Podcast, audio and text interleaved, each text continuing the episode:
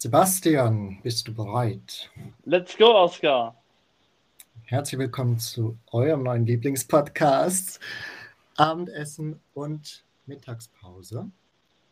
Der Name stammt von Sebastian. Vielleicht magst du kurz erklären, wie du drauf gekommen bist.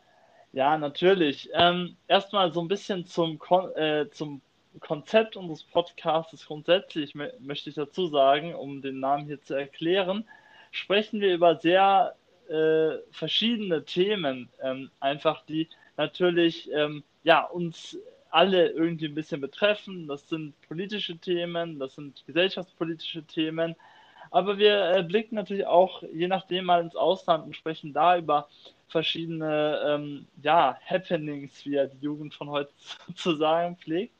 Und ich meine, diese Themen bespricht man ja meistens mit der Familie oder mit Freunden, Kollegen, Schulkameraden, Kommilitonen, wie auch immer. Und das sind natürlich dann die entsprechenden Gelegenheiten, entweder beim Abendessen oder in der Mittagspause, dass man eben da mal zusammensitzt und auch über solche Themen eben spricht. Und da dachten wir uns, weil wir eben über diese Themen sprechen und natürlich auch ab und zu mal einen Input geben wollen in Bezug auf bestimmte Themen, ähm, hatten wir uns dann den Titel oder ja, den Namen überlegt, Abendessen und Mittagspause. Genau, wir nehmen euch praktisch mit zu, zu unseren Diskussionsrunden. Eigentlich hätten wir uns auch jetzt was zu essen kochen müssen. Es dürfte eigentlich gar nicht Nachmittag sein. Wir nehmen es am Nachmittag auf, aber eigentlich hätte es das gar nicht sein dürfen. Eigentlich müssten aber wir lieber was essen. Aber ist es nicht optimal, der optimale Kompromiss, dass wir zwischen Mittagspause und Abendessen aufnehmen? Ich meine, das ist also viel besser kann es doch gar nicht sein. mm, ja, es passt halt nicht zum Namen. das Konzept genau. gleich mal verfehlt. ganz, ganz latent. Naja. Ähm, abschließend noch, vielleicht da, äh, machen wir auch nochmal eine ernste äh, Vorstellungsrunde. Mein Name ist Sebastian, ich äh, studiere Jura und mir gegenüber sitzt, wenn auch nur virtuell, ähm, ja, der Oscar. Vielleicht, Oskar, willst du zu dir kurz was sagen? Genau, und der Oskar stellt sich auch noch kurz vor.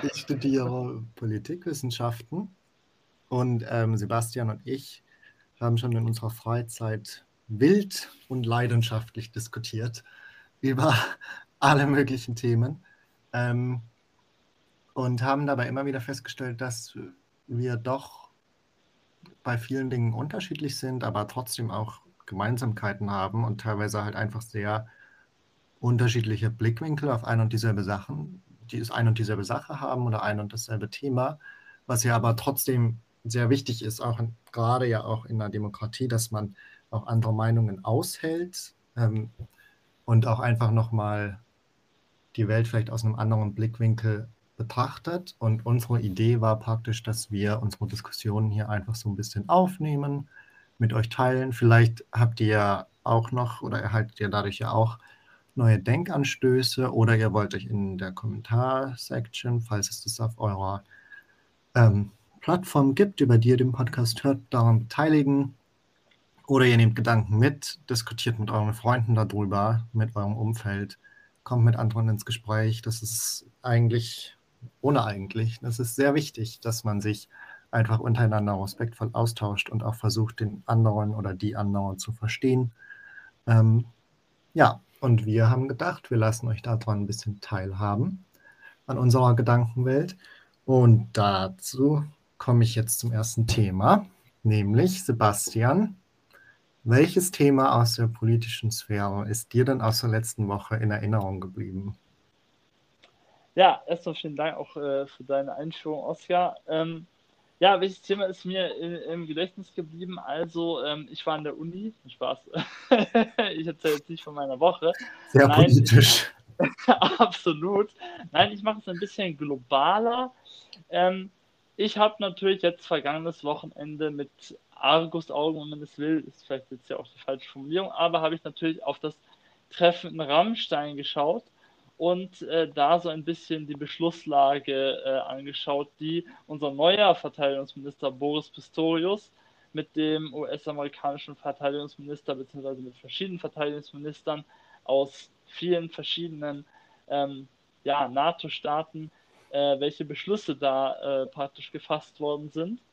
Und ähm, natürlich, und das war natürlich dann sozusagen die gute Nachricht der Woche, hat sich Olaf Scholz mit Emmanuel Macron in Frankreich getroffen und ähm, ja, hat zusammen mit ihm 60 Jahre ähm, deutsch-französische äh, Freundschaft, dieses, ja, wenn man so will, Jubiläum äh, begangen, 60 Jahre Élysée-Vertrag.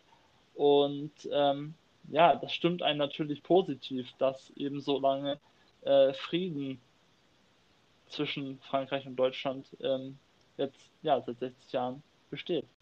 Ja, hast du dazu eigentlich auch einen persönlichen, na, persönlicher Bezug ist vielleicht das falsche Wort.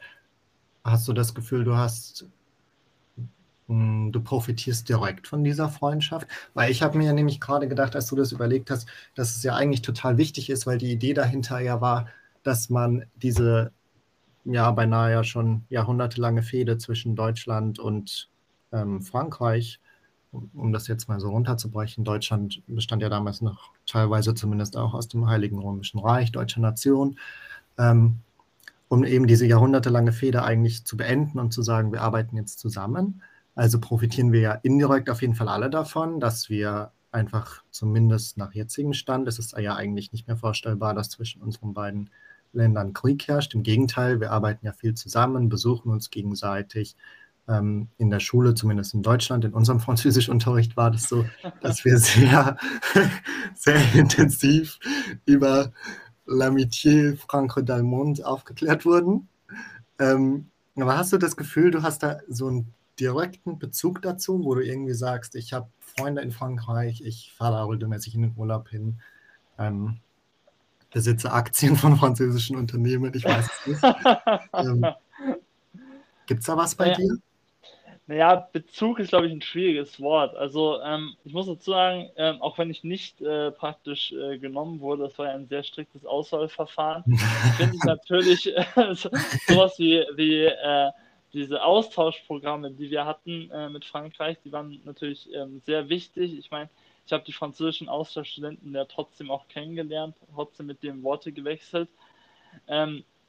Das äh, ist natürlich unglaublich äh, wichtig, auch glaube ich, eben um diese Partnerschaft, diese wichtige Partnerschaft, die wir mit Frankreich haben, äh, praktisch ähm, hier ähm, ja, aufrechtzuerhalten. Da hilft sowas natürlich.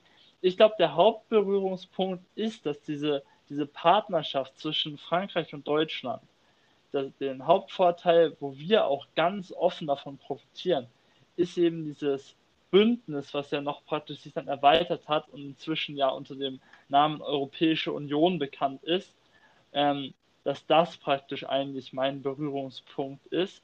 Und natürlich auch ein Punkt, ich definiere mich ja auch als ein Europäer äh, in einer gewissen Art und Weise. Und da profitiere ich natürlich von den offenen Grenzen, von, von den ähm, Wirtschaftsbeziehungen und so und von diesen, ja, äh, wie soll, ich sagen, den Zusammenschluss zwischen diesen Ländern, da profitiere ich natürlich davon. Und als Grundlage oder als, als Führungsnation sind natürlich Frankreich und Deutschland da sehr präsent. Und ich glaube, das ist der, der Anknüpfungspunkt, wenn ich über deutsch-französische Freundschaft spreche. Ja, absolut. Würde ich auch so sehen. Ich würde vielleicht sagen, dass ich durch meinen Freundeskreis, also ich habe eine Person in meinem Freundeskreis, die teilweise in Frankreich aufgewachsen ist, in Paris, dadurch vielleicht noch, noch mal so einen direkteren Bezug dazu habe, weil ich mir sicher bin, dass das bestimmt nicht so gekommen wäre, dass sie neun Jahre in Frankreich verbracht hätte, wenn es immer noch diese Feindschaft geben würde. Das wär, ja. also, würde mich sehr überraschen, wenn es so gekommen wäre. Ähm, aber ja, ich würde auch sagen, dass wir letztendlich dadurch profitieren, dass wir zwei starke Länder in Europa haben, die ja letztendlich auch gemeinsame Werte vertreten, zumindest noch. Wir wissen nicht, wie es in Frankreich vielleicht in ein paar Jahren aussieht oder auch in Deutschland. Es kann sich immer was verändern, aber für den Moment und für die letzten 60 Jahre war ja die Idee schon die gleiche, dass man gesagt hat, Krieg ist eigentlich unsinnig oder möchten wir nicht, weil es ist besser, wenn man zusammenarbeitet. Ähm, ja. Ja, und ich finde es halt so wichtig, dass man über das Thema spricht und dass man auch klar macht, ähm, dass es eben so, so ähm, ähm, Begriffe wie, wie ähm, Erbfeindschaft oder so, dass es das gab.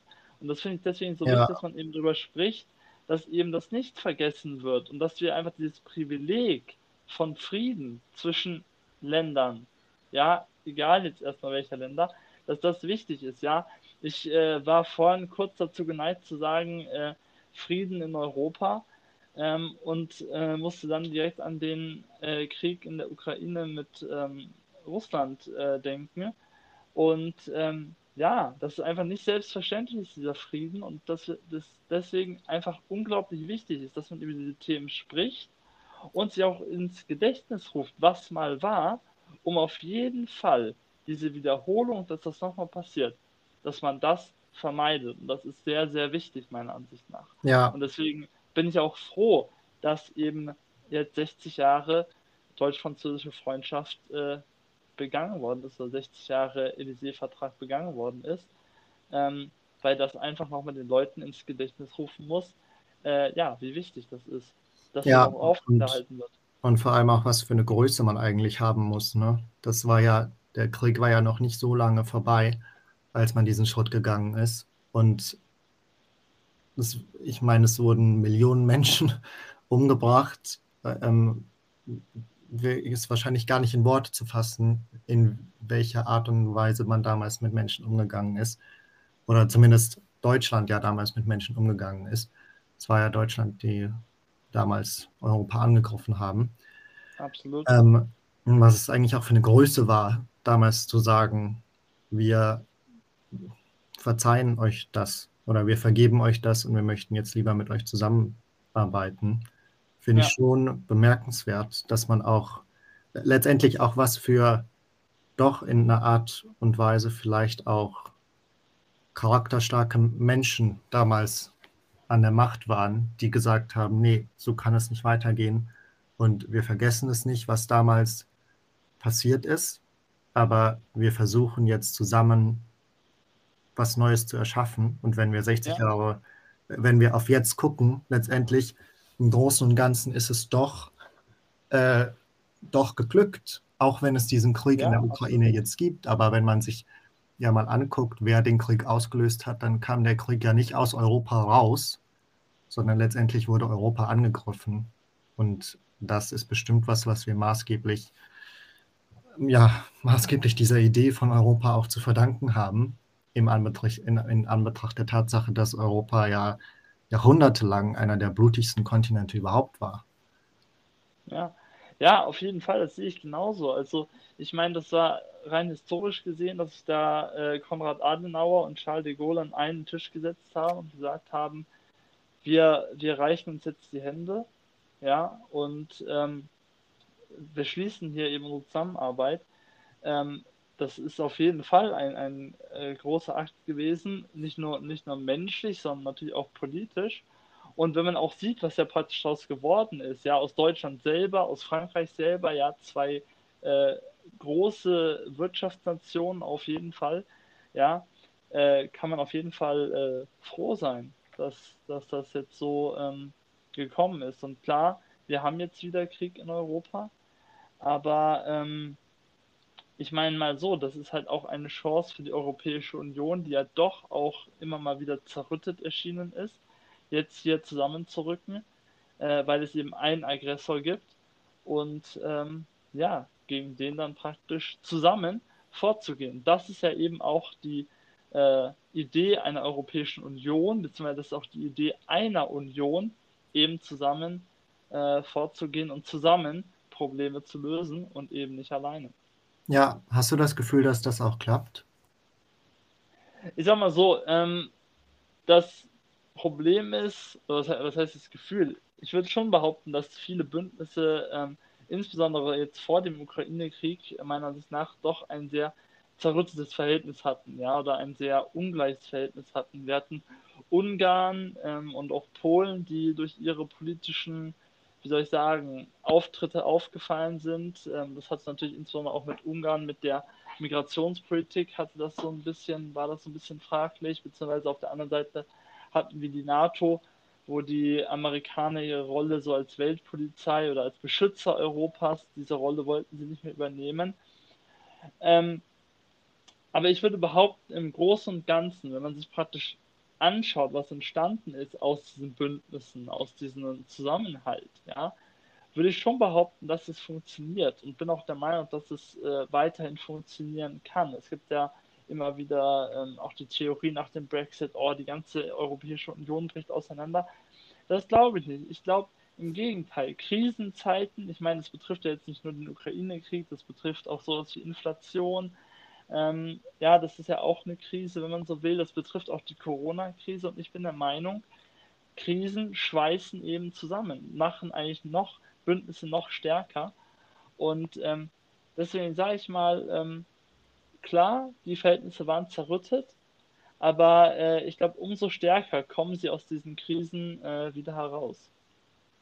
Ich finde nämlich auch, dass, also ob sie umso stärker da rauskommen, ich denke, das wird sich vielleicht erst zeigen, wenn, sollte es irgendwann hoffentlich dieser Konflikt gelöst sein ähm, und wieder Frieden hier herrschen. Ähm, ich denke, erst dann wird sich zeigen, ob, sich, ob das wirklich uns mehr zusammengeschweißt hat. Aber ich denke, was es uns auf jeden oder was uns Krisen generell gezeigt haben, ja, wenn wir jetzt mal zum Beispiel beim Brexit, beim Brexit bleiben, ähm, ist mein Eindruck, dass vor allem wir Jungen Europa wieder viel mehr schätzen, weil wir plötzlich auch gesehen haben, was eigentlich in Großbritannien alles weggefallen ist. Ähm, von, es beginnt ja schon bei der Reisefreiheit, die plötzlich ja. nicht mehr gegeben war. Ähm, aber letztendlich ja auch, was Wirtschaft und Wohlstand angeht, hat ja Großbritannien durch den Brexit schon auch ordentliche Einbußen gehabt. Ne? Wenn man sich zum Beispiel das Gesundheitssystem anschaut, wo viele Mitarbeiter abgewandert sind, zurückgegangen sind in ihre europäischen Länder, wo sie ursprünglich äh, mal hergekommen sind. Ähm, oder wenn man, oder zum Beispiel Lastwagenfahrer, das war ja auch ganz oder ist ja, glaube ich, immer noch ein riesiges Thema da drüben, dass einfach Regale leer geblieben sind, weil es keine ja. Lastwagenfahrer mehr gab, weil die davor einen osteuropäischen Pass hatten oder zumindest aus einem anderen Land in Europa kamen und dann eben zurückgegangen sind. Ähm, und zumindest mir ist es sehr bewusst geworden, wie viel Wohlstand wir eigentlich auch durch Europa erreicht haben. Und ne, wenn man mal was erreicht hat, das gibt man halt auch ungern einfach wieder her. Deswegen sind ja auch zum Beispiel in, oder ist zumindest mein Bild davon, dass viele in Großbritannien auch momentan unzufrieden sind mit der Entwicklung, weil sie natürlich Wohlstandseinbußen haben und zum Beispiel nicht volle Supermarktregale haben. Ähm, und das war was, was zum Beispiel mir dadurch sehr bewusst geworden ist. Und was mir zum Beispiel jetzt sehr bewusst wird, ist, wie wichtig es eigentlich ist, dass man auch Partner und Partnerinnen in der Welt hat, auf die man sich wirklich verlassen kann, wo man weiß, die stehen zusammen, wenn es hart auf hart kommt, weil nur dann kann man letztendlich, hat man, nur dann hat man letztendlich die Chance, auch wirklich zu bestehen, wenn man ebenso wie jetzt angegriffen wird oder wirkliche Krisen auftreten, wenn man dann zusammen auch reagieren kann und auch weiß, man kann sich aufeinander verlassen. Ja, ja. Und das finde ich sehr, finde ich sehr entscheidend deswegen, ich bin gespannt letztendlich, wie es sich, wie sich Europa entwickelt, zum Beispiel auch während der Krise jetzt, was, was daraus entsteht, ob wir es wirklich schaffen, dass wir da einen Schritt vorangehen oder ob es doch wieder am Ende zurückfällt in das, was es davor war, nämlich ein großes Staatenbündnis, das letztendlich viel durch Streit geprägt war. Meiner Ansicht nach einen äh, ganz entscheidenden Punkt an. Ähm, den wir auch hier zum äh, Beginn unserer, unseres Podcasts schon angesprochen haben und den ich auch nochmal eben hier ja betonen möchte, ist einfach, dass man eben über die Themen spricht und eben nicht äh, vergisst, ja. Äh, man kennt das ja immer so, oh, die, die ollen Kamellen und so. Wenn das Leute sagen, bin ich der Meinung, ja, aber genau hier tritt diese Gefahr einer Wiederholung auf. Und deswegen ist es ganz wichtig. Klar, wir werden tagtäglich von unserem Handy bombardiert mit neuen Nachrichten und wir haben ja äh, Sinneseinflüsse ohne Ende.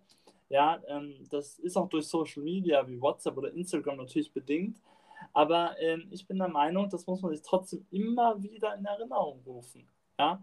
Und wenn, wenn man dann praktisch auch, äh, ich sag mal, Erzählungen beginnen würde mit, mit wie damals, ja, da bin ich trotzdem der Meinung, ja, aber diese Geschichten sind eben äh, unglaublich wichtig, dass man sie eben nicht vergisst. Und ähm, ja, und deswegen glaube ich halt, ähm, sicher ähm, wird, werden sol solche Geschehnisse in den Hintergrund rücken. Das glaube ich schon.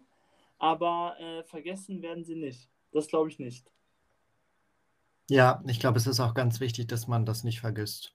Also ich finde es auch schwierig, wenn, es kommt ja vor allem aus der rechten Ecke, ähm, immer dieses, äh, dieses Argument, wir würden mit dem Zweiten Weltkrieg so einen Schuldkult in Deutschland betreiben.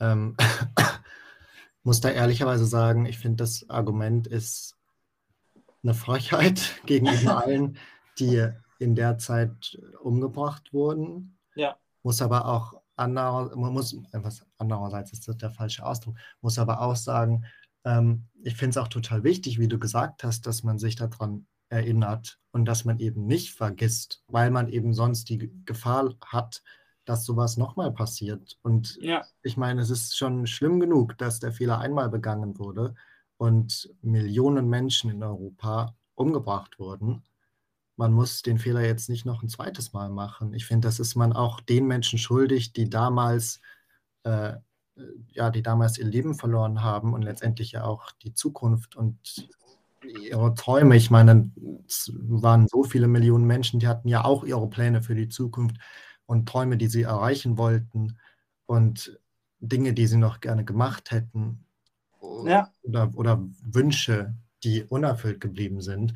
Und ich finde, es ist wirklich dreist zu sagen, man sollte sich nicht daran erinnern. ähm, ja. Natürlich sollte man sich daran erinnern. Das heißt, man sollte sich daran erinnern. Die Aussage ist ja eher, ja, okay, äh, genug von der, von der Geschichtsstunde. Ja, jetzt hat eine andere Stunde geschlagen. Aber ich bin der Meinung, genau die Geschichte zeigt doch genau dieses Problem von einer Wiederholungsgefahr.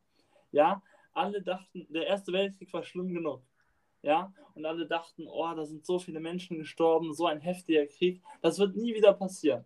Keiner hat mehr Interesse an diesem Krieg. Da sind äh, Menschen zugrunde gegangen, da sind Existenzen zugrunde gegangen, da ist die Welt zugrunde gegangen.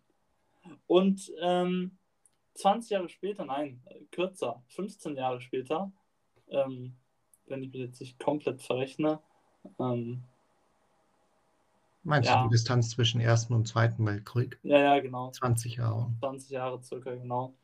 Ähm, ja, das ist genau das. Nach 20 Jahren hat sich das wieder wiederholt. Genau dasselbe. Nur noch schlimmer, noch heftiger, noch brutalere Waffen. Und ähm, das ist doch genau das Problem, ähm, was auch irgendwie den Menschen einfach nicht loslässt oder was der Mensch einfach nicht rauskriegt ist, er macht einen Fehler und macht diesen Fehler gleich nochmal und nochmal. Und dann wundern sich die Menschen, warum, warum muss der Mensch sich erinnern? Genau deswegen. Genau deswegen. Du kannst nicht sagen, ähm, äh, ich mag den Begriff nicht, aber äh, dieser Schuldkult, der äh, kann jetzt ein Ende haben. Weil sobald, ja, das ein, sobald es ein Ende hat, vor allem ist es ja kein Schuldkult, ja, sondern es ist ja nur eine Lehre. Und sobald wir eben diese Lehre vergessen und nicht mehr im Kopf haben, dann kommt der Punkt, wo wir uns praktisch überlegen müssen, Moment mal, kann sich das nicht wieder wiederholen? Weil es hat sich schon mal wiederholt. Das ist ja, das ist ja nicht eine Gefahr, die wir irgendwie sehen, aus der Luft greifen und zu so sagen, oh, vielleicht wiederholt es sich, vielleicht wiederholt es sich nicht, sondern wir sehen ja, dass es sich wiederholt.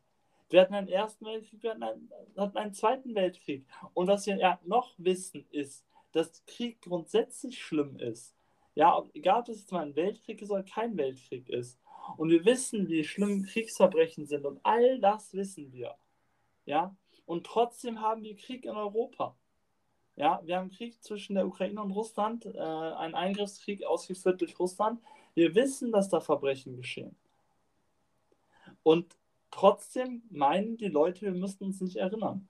Und das ist meiner Ansicht nach absolut falsch. Ja, ich finde das auch paradox. Also klar muss man, kann man Ersten und Zweiten Weltkrieg, denke ich, jetzt nicht direkt vergleichen, ohne jetzt Historiker zu sein. Da sind sicherlich nochmal, im Zweiten Weltkrieg ging es um andere Sachen als im Ersten Weltkrieg. Ähm, aber das ändert nichts daran, wie du schon gesagt hast, dass letztendlich Krieg ist Krieg Krieg ist immer auch Gewalt und Ungerechtigkeit. Äh, Krieg ist gewisser Art und Weise sicher auch Verderben Ja, ja. ähm, und Tod und einfach furchtbar. Also ich bin mir sicher, das kann man nicht begreifen, wenn man nicht mal in einem Kriegsgebiet war. Ähm, und das finde ich auch zutiefst verstörend, ja, wenn man da auch, auch das Argument, man sollte doch mit Russland verhandeln, ähm, obwohl ja Russland Verhandlungen ablehnt. Mhm. Ähm, ich frage mich, ich habe da wirklich auch mal lange drüber nachgedacht und ich habe mich immer wieder gefragt, man kann doch nicht mit jemandem verhandeln, wenn die Person sagt, ich lehne Verhandlungen ab. Also das, die Katze beißt sich selbst in den Schwanz, das geht nicht. So, das ist wie wenn, äh, wenn, wenn du zu mir sagst, ich möchte dir, keine Ahnung, eine Tasse Kaffee abkaufen und ich sage, aber ich verkaufe dir keine. Du kannst zehnmal sagen, ich kaufe dir aber eine ab. Äh, wenn, wenn ich zehnmal sage nein, dann hat es überhaupt nichts gebracht und du Ja. hast immer noch Bock auf einen Kaffee und ich habe immer noch den Kaffee in der Hand und trinke ihn selber. ja, aber so ist es. Genau so ist es. Und das, und das ist halt aber auch die, die, das ist halt unglaublich schwer, ja, weil ähm, es gibt einfach diese Leute, die sagen, oh, wir müssen noch verhandeln. Und ich bin auch der Meinung, ganz ehrlich, persönlich, dass diplomatische, ich jetzt mal, Beschlüsse, diplomatisch gefundene Kompromisse, darauf baut ja eine Demokratie auf. Das ist ja, das ist ja genau das, ähm, weswegen es ja auch Frieden in Europa gibt, ja, weil Europa oder die Staaten miteinander reden. Ja, und es, aber ich sag mal so, und es ist genau das eingetreten, ja, was praktisch sozusagen der Worst Case ist. Alle diplomatischen Optionen sind nun mal ausgeschöpft. Ja, Und da ist nochmal eine Grenze erreicht, ja, wo es dann eben nur noch einen Weg gibt. Und weil wir jetzt gerade doch beim Thema sind, und ja, es ist natürlich ein unschönes Thema, aber darüber gesprochen werden muss trotzdem. Wie siehst du denn das mit Waffenlieferungen? Also wir hatten jetzt hier das Treffen der NATO-Staaten in Rammstein, war, ja, genau, beziehungsweise auf Rammstein, das ist ja ein, ist ja ein, ein, ein Gelände, wenn man so will. Ähm, und da wurde gesprochen, aber keine Einigung über Panzerlieferungen getroffen. Wie siehst du das? Braucht oder soll die Ukraine Kampfpanzer des Typ Leopard 2 bekommen oder nicht? kann ich, um ehrlich zu sein, nicht beantworten. Weil mir dazu einfach die, mir fehlt die Expertise dafür, um Mhm. da ein Urteil dazu fällen zu wollen. Ähm, ich kenne mich auch zu schlecht mit Waffen aus, was genau der Unterschied zwischen Leopard 2 und dem Leopard 1 ist.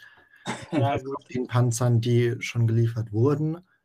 Ähm, ich denke, im Endeffekt ist es wichtig, dass man, ich denke, trotz allem ist es wichtig, dass man nicht unüberlegt handelt, Mhm. ja, um einfach nicht, nicht zu riskieren, dass man auch der Gegenseite, ja, in dem Fall Russland, ähm, die Möglichkeit gibt, das, den Krieg auch noch auszuweiten. Mhm. Ähm, und gleichzeitig soll, kommt es mir manchmal so vor, als ob man das, die Forderungen von der Ukraine prinzipiell erstmal in Frage stellt. So nach dem Motto, ja, ja, ihr sagt mal und wir überprüfen dann nochmal, ob das auch wirklich der Fall ist. Ja, Ähm, ja. Da weiß ich nicht, ob das immer der Fall sein muss. Also wenn Sie jetzt sagen würden, wir möchten zehn Atombomben, dann würde ich sagen, ja, das ist okay, dass man da drüber diskutiert und sich das nochmal ähm, durch den Kopf gehen lässt. Aber es ist ja schon so, dass Sie Anfor oder Forderungen stellen, die jetzt nicht unberechtigt sind, würde ich sagen. Ja. Dass Sie eben Panzer fordern, das hat ja irgendwie auch den Grund, dass sich eben der Krieg momentan so ein bisschen festgefahren hat und sie ja auch diese neue Offensive im Frühjahr fürchten. Ähm, ja, ich weiß auch nicht. Manchmal erinnert es mich so ein bisschen an die Corona-Pandemie, weißt du, wo man schon so Mhm. sehenden Auges irgendwie gewusst hat, es kommt wieder eine Welle, aber lass mal, lass mal alles aufmachen. So. Naja, so, Weißt du, so, wo, wo, wo oder man so so, sehenden Auges irgendwie wieder in den gleichen, den gleichen Fehler so gemacht hat. Ähm, wie gesagt, ich möchte das da jetzt nicht als Fehler bezeichnen, weil mir dazu, mir fehlt einfach das Wissen dazu. Ich kann dazu nicht groß was sagen, aber das ist zum Beispiel das, was mir manchmal einfach in den Kopf kommt, wenn ich darüber nachdenke. Ähm, vielleicht liegt es an der Kommunikation nach außen, kann natürlich auch sein, dass da einfach irgendwie nicht gut genug nach außen kommuniziert wird, aber das ist so mein Bild. Wie stehst du denn dazu? Ja, also ich, ich sehe das so, äh, oder beziehungsweise ich, ich sehe die Metapher, die du da zu Corona gezogen hast, das sehe ich halt genauso, dass man praktisch abwartet bis zum Zeitpunkt, wo es zu spät ist. Ähm, und man dann so überlegt, aber ah, jetzt machen wir aber mal was. Das funktioniert halt so nicht, ja, sondern manchmal muss es halt auch präventiv irgendwas passieren. Und ich bin halt der Meinung, der Leopard 2 Panzer oder grundsätzlich Kampfpanzer sind natürlich nötig für die Ukraine, ja. Wir, wir haben viele Defensivwaffen geschickt ähm, und schicken weiterhin Defensivwaffen das ist auch unglaublich wichtig, ja. Die Ukraine muss natürlich in der Lage sein, ähm, entsprechende ähm, Angriffe der Ukraine abzuwehren. Ja, der Kampfpanzer kann neben seiner Defensivfunktion auch als Offensivwaffe funktionieren. Und es ist nun mal so, dass wir natürlich Waffen an die Ukraine auch mit dem Ziel schicken, dass die Ukraine ihre Gebiete zurückgewinnt. Ja, wir schicken ja keine Waffen an die Ukraine und sagen so, ja, okay, und jetzt macht da mal euer Ding, ja, und am besten äh, wir behalten, ihr behaltet den Status quo bei, sondern unsere Anforderung ist halt auch, dass die Ukraine ihre, ihr Territorium verteidigt und wiederbekommt. Ja, dass diese Territorialverletzung, die ja stattgefunden hat, dass die praktisch egalisiert wird. Mhm. Und das geht nun mal nicht mit, ähm, mit Schützenpanzern oder so, weil die eben gegen echte Panzer, die nun mal die Ukraine, äh, die nun mal die Russen einsetzen in ihrem Angriff, funktioniert das einfach nicht, dass man die dann mit einem Schützenpanzer abwehrt. Dafür braucht es dann eben den Leopard oder den Abrams oder ähm, den Leclerc-Panzer aus Frankreich. Ähm, genau deswegen braucht man eben diese Panzer und deswegen bin ich auch der Meinung, ähm, dass eine Leopard-Lieferung stattfinden muss. Und ich bin noch mal viel mehr der Meinung, dass wenn Deutschland schon zögert, und das ist eine zögernde Haltung, dass sie wenigstens den anderen Ländern wie Polen oder ähm, ja, Polen ist das Beispiel, Polen will ja äh, Kampfpanzer liefern vom Typ Leopard, ja, dass denen wenigstens die Erlaubnis erteilt wird, und dass die eben nicht praktisch ähm, hingehalten werden, so im Sinne von, ja, wir schauen erstmal, ob wir das überhaupt könnten. Ja, Aber das wurde ja inzwischen angekündigt, dass sich Deutschland nicht dagegen verwehren würde. Hm. Naja, es ist ein Unterschied zwischen, dass sich Deutschland wehrt. Dass, dafür, dass sie das nicht ablehnen würden, wurde heute das, angekündigt. Das ist schon richtig, aber dafür müsste praktisch Deutschland erstmal eine Entscheidung getroffen haben, bevor das stattfindet. Nee, Und das, das ist so, dass, oder so habe ich verstanden, beziehungsweise gelesen, dass Polen Deutschland da um die Erlaubnis bitten möchte. Genau. Und die Antwort von Annalena Baerbock war dann, wir werden uns nicht dagegen sperren, wenn andere Länder das machen möchten. Das ist richtig, aber das Parlament muss, braucht trotzdem eine Mehrheit dafür. Das, und das Parlament hat eine Mehrheit dafür. Das Ding ist nur, wenn die Entscheidung. Aber dann ist ja schon klar, dass das Parlament dann auch dafür stimmen würde. Wenn die Aussage ist, wir sperren uns nicht dagegen, dann wäre ja in dem Moment auch klar, das Parlament stimmt dem zu. Ja, die Frage ist, wann kommt das praktisch auf die Tagesordnung im Parlament? Und das ist eben die, das ist eben das Problem. Ja, man hätte diese Entscheidung praktisch schon lange treffen können. Man hätte es schon im Bundestag zur Abstimmung geben können, ob man anderen Ländern es erlaubt. Weil dann, dann, dann besteht diese, dieser Beschluss schon ja, und dann ist es unabhängig. Dann kann, dann kann Polen direkt anfragen und kriegt direkt praktisch auch die Zusage. So muss Polen jetzt anfragen und dann muss entschieden werden. Ich meine, das sind alles, äh, ja, das ist, fordert alles Zeit, ja, die einfach die Ukraine in bestimmten Situationen einfach auch nicht mehr hat. Und deswegen bin ich der Meinung, dass, und das meine ich auch mit, mit praktisch Zögern, dass einfach Entscheidungen verschoben werden, die eben nicht verschoben werden können. Und das ist praktisch so ein bisschen das Problem, was ich damit habe. Mhm. Ja, ich sehe den Punkt. Wobei ich mich auch gerade gefragt habe, hat sich, dies, hat sich diese Möglichkeit schon mal so royalistisch gestellt, wie sie sich jetzt gestellt hat, eben mit der Ankündigung von Polen, wir stellen eben, wir fragen das an, ob wir das machen können. Naja, die, der Wille von Polen, Leopard 2 Panzer zu liefern, der bestand ja schon länger. Das, das stimmt. ist ja kein ja. neuer Wunsch. Und auch die Kampfpanzer-Debatte war ja so schon zu Zeiten von Christine Lamprecht ein Thema. Und ähm, da kann mir halt meiner Ansicht nach eigentlich keiner erzählen, wo er gesprochen hat. Im Fall in sei es nun das Verteidigungsministerium, sei es das Kanzleramt. Und ich meine äh, insbesondere auch die, ähm, die Verteidigungsexpertin der FDP, äh, Frau Marie-Agnes Strack-Zimmermann, hat ähm, ganz klar von Anfang an immer gesagt oder auch dann immer energischer, ja, jetzt braucht die Ukraine Kampfpanzer. Und ähm, ich meine, die FDP ist Mitglied äh, de, der, der Bundesregierung und auch die Grünen sind Mitglied der Bundesregierung, die auch ähm, die ähm, Lieferung von Kampfpanzern gefordert haben. Mhm. Und ähm, ja, und genau in diesem Zeitpunkt oder genau zu diesem Punkt kommt man ja dann, wo man dann eben sagen muss, ja, wenn das hier irgendwie ein Teil der Bundesregierung fordert, reden wir doch auf jeden Fall darüber. Und da braucht mir keiner erzählen, auch nicht, äh, auch nicht unser neuer Verteidigungsminister Boris Pistorius, dass man sich jetzt darüber noch nicht genauer Gedanken gemacht hätte. Ähm, naja, das ist ja vielleicht auch einfach das, was dass man nicht nach außen bringen lassen möchte, dass man da vielleicht in Diskussionen steckt. Ja, ja, klar, ich sage nur, also, das ist eben genau der springende Punkt. Ähm, und ich bin auch der Meinung, dass äh, Putin am Ende andere Probleme hat, als zu schauen, von wem jetzt äh, gerade Waffen kommen.